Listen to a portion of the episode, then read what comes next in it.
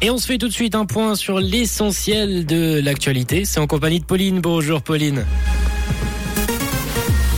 Bonjour à tous. La moitié des Helvètes sont favorables au nucléaire pour éviter les pénuries. Les CFF lancent un plan d'économie après un bilan 2022 dans le rouge et un ciel lumineux cet après-midi.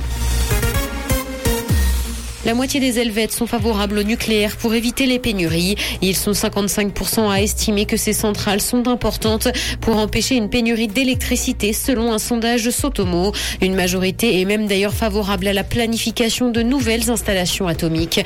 Les installations solaires sur les bâtiments sont par ailleurs plébiscitées par 77% des sondés et les grandes éoliennes par 74% pour résoudre la crise énergétique. Les CFF lancent un plan d'économie après un bilan 2022 dans le rouge. Ils affichent une perte de 245 millions de francs pour l'année dernière. En cause, le revers subi par l'activité infrastructure énergie et une correction chez CFF Cargo. Le transporteur prend donc des mesures pour économiser 6 milliards d'ici 2030. Si l'affluence a augmenté de plus de 30% en 2022 par rapport à 2021, elle reste cependant inférieure de 12,5% à celle enregistrée en 2019. La neutralité suisse doit conserver son noyau dur, selon Alain Berset. Le président de la Confédération estime qu'elle représente l'attachement aux droits humanitaires et aux droits de l'homme, mais aussi la protection des civils et des conventions de Genève. Il a dit ressentir une frénésie guerrière dans certains milieux et souhaite se recentrer sur les fondamentaux en cette période troublée, notamment par la guerre en Ukraine.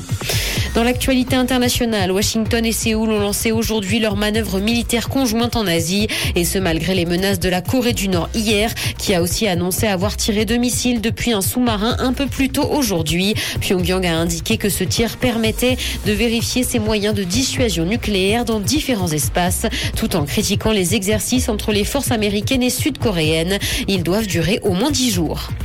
Meta a indiqué travailler sur un nouveau réseau social de type Twitter.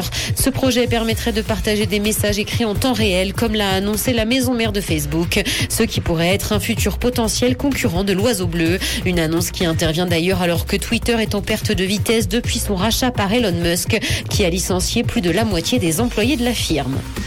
Cinéma, le film Everything Everywhere All at Once a connu un triomphe à la cérémonie des Oscars cette nuit. Nominé 11 fois, il est reparti avec sept statuettes, dont celle du meilleur film. Il est d'ailleurs le grand gagnant de cette cérémonie. À l'Ouest, rien de nouveau a également été largement récompensé. Parmi les temps forts de la cérémonie, Lady Gaga et Rihanna ont toutes les deux interprété les chansons pour lesquelles elles étaient nominées.